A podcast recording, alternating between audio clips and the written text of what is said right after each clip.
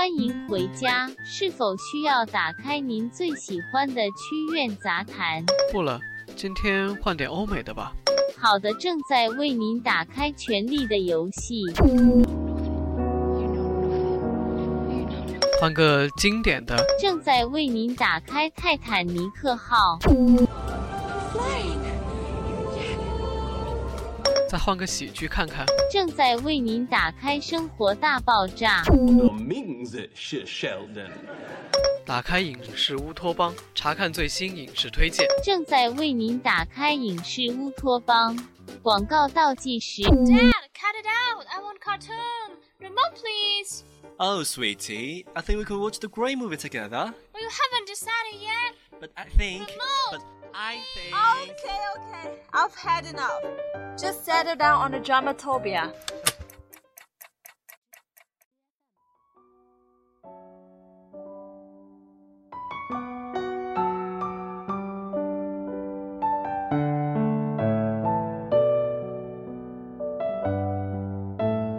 Hello，大家好，欢迎收听本期的影视乌托邦，我是你们的新朋友 Daisy。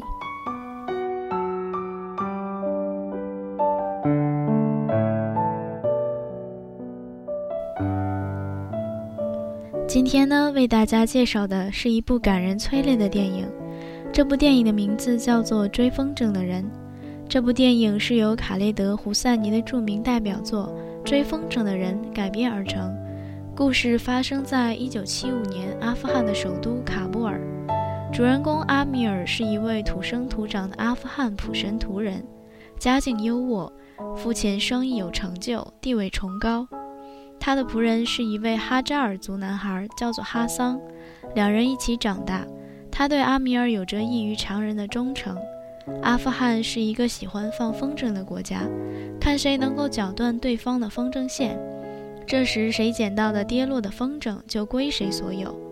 对于追风筝，哈桑堪称有天赋。虽然阿米尔每天锦衣玉食，但他也有着巨大的烦恼。他认为自己的父亲始终喜欢哈桑胜过于自己，觉得他不如哈桑勇敢、有担当，过于懦弱。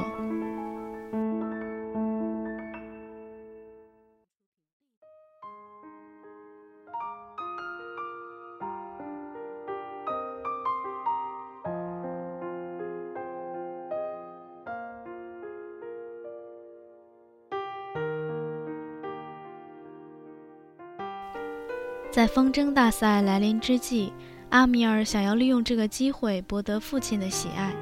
大赛上，他和哈桑配合完美，顺利斩获冠军。哈桑说：“少爷，我去帮你把风筝追回来。”他像宣誓一样认真地对阿米尔大声呼喊：“为你千千万万遍！”可是，当人群逐渐散去，街道重归平静时，哈桑依旧没有回来。阿米尔沿着街道寻找，看到了令他心惊胆战的一幕。阿瑟夫和几个人勒令哈桑交出风筝。由于哈桑的倔强，阿瑟夫对哈桑大打出手，而一旁的阿米尔看到哈桑被如此欺侮，却落荒而逃。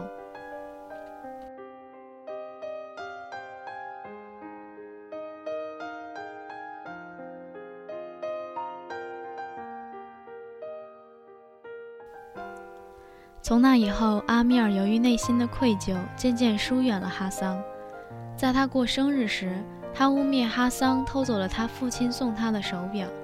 面对父亲的质问，哈桑明白阿米尔的目的，转而承认了自己的偷窃。虽然获得了阿米尔父亲的原谅，但哈桑的父亲阿里决定还是离开这里，因为阿里明白阿米尔对哈桑所做的一切。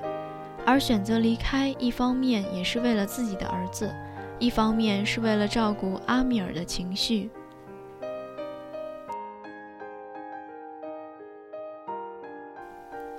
一九七八年，苏联进军阿富汗，阿米尔和父亲两人逃到美国，在美国生活平静充实。几年后，阿米尔的父亲得了癌症辞世。时间飞逝。阿米尔实现了自己的梦想，成为了一位畅销书作家。很久以后的二零零一年，父亲的老朋友拉辛汉打来了一个电话，说自己已不久人世，想见阿米尔一面。拉辛汉对阿米尔来说可谓是人生导师，于是阿米尔很快订了机票，来到了拉辛汉现住的巴基斯坦。两个人谈起了哈桑。在阿米尔和他父亲离开卡布尔后，拉辛汉找回了哈桑，一起照顾阿米尔家的房子。一九九六年，塔利班控制了阿富汗，想要占领阿米尔家的房子，但是照看房子的哈桑誓死维护。于是，哈桑夫妻被强按了盗窃的罪名，当街击毙。索拉伯成为了一个孤儿，而拉辛汉此次的目的就是想让阿米尔去阿富汗把索拉伯救出来。而此时的阿米尔认为自己事业有成，婚姻美满，不想要身犯险地。拉辛汉说他知道自己对哈桑曾经做的一些往事，又说了一件更为震惊的秘密。原来哈桑是父亲的私生子。面对阿米尔的崩溃，拉辛汉交给了他哈桑半年前写给他的信，并告诉他那里有你重新做回好人的机会。And I dream that someday you will return to Kabul to revisit the land of our childhood. If you do, you'll find an old faithful friend waiting for you. May God be with you always.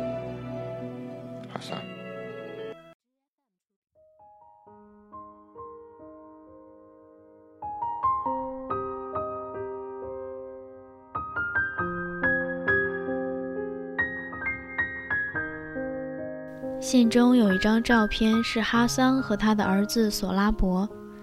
看了照片和信件后，阿米尔决定去危险重重的阿富汗救出索拉伯。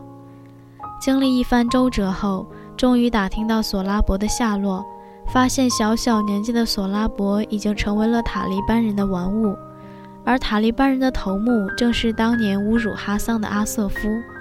阿瑟夫放言：“如果你和我比试。”赢了，你就可以带他走。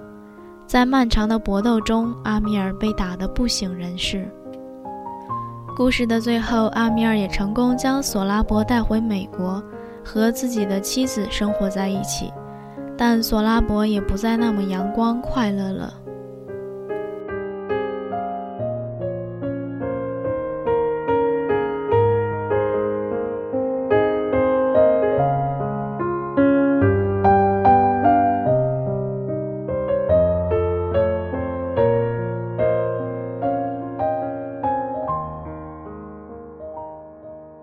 好了，本期的节目到这里就结束了。希望本期节目能给你带来新的收获。更多资讯可以在荔枝 FM 上搜索“相思湖广播电台”，或关注电台的微信公众号“相思湖广播电台 FM 七九点零”。我们下期节目再见。